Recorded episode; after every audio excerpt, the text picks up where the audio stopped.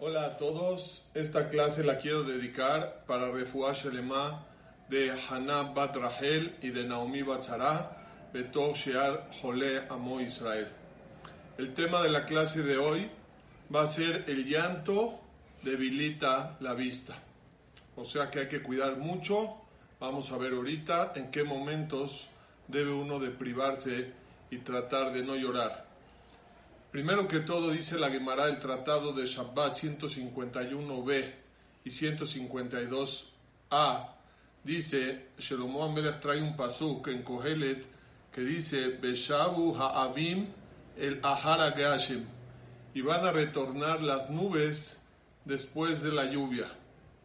¿Qué se refiere esto?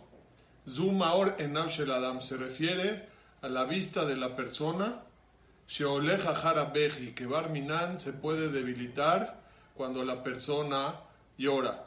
Así como las nubes que vienen después de la lluvia, cuando había luz y se fue la luz por las nubes, de la misma manera, la persona que llora, como vamos a ver a una edad eh, de ancianidad, ya cuando es un poco mayor, entonces mucho llorar le puede debilitar la vista a la persona. Como dice también Shemuel aquí en la Gemara, algo increíble, dice que las lágrimas antes de los 40 años no pasa nada. Finalmente el cuerpo las regenera, se vuelven otra vez a regenerar y no le causa ningún daño. Mas sin embargo, los, las lágrimas de después de 40 años, Barminan pueden ir debilitando la vista porque esas lágrimas, ese líquido ya no se regenera, el cuerpo ya no lo regenera, así es que lo que se perdió, se perdió y Barminan va perdiendo la vista a la persona. La Gemara misma dice, una y trae sobre Rabbi Haniná, que Barminan murió su hija y Rabbi Haniná se privó y no lloró. La esposa le dice, ¿por qué no lloras? ¿Acaso perdiste alguna gallina, algún animal de la casa que que no lloras, es tu hija finalmente. ¿Qué le contestó? Tarte, Tijla Beibra. Le dijo, ¿quieres que Barminan dos desgracias me pasen? No nada más que perdió su hija, también quieres que me quede Barminan sin, sin, sin vista.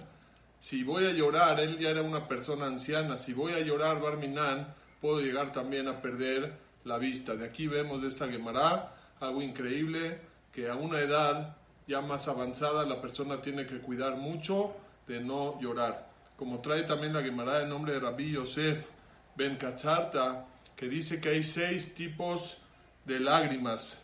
Shesh de Maot Hen, Shalosh Yafot de Shalosh Raot. Hay unas tres que son buenas, es bueno llorar, y hay unas tres que es malo llorar. ¿Malo para qué? Se refiere aquí malo para la vista, para los ojos.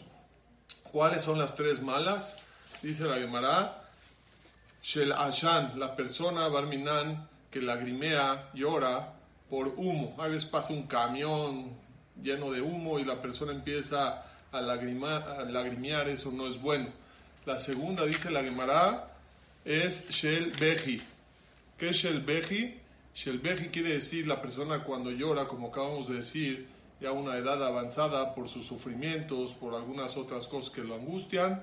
Ese tipo de llanto, Barminan puede dañarle la vista. Y la tercera, Beshelbeta Kise, cuando la persona Barminan está estreñido y no puede ir al, al, a hacer sus necesidades, entonces lagrimea en ese momento, no es buena ese tipo de lágrimas. Pero hay tres yafot, tres buenas. ¿Cuáles son las tres buenas? Shel Sam, dice la Gemara, ¿cuál es el Sam? La persona por algún medicamento que tomó o algo lo hicieron lagrimear, esas son buenas. La segunda, Shel Sehok, la persona que se ríe, que llora, perdón, de la risa, le contaron algo, un chiste o algo y se atacó de la risa, empezó a, llorar de la risa. Ese tipo de lágrimas es buena.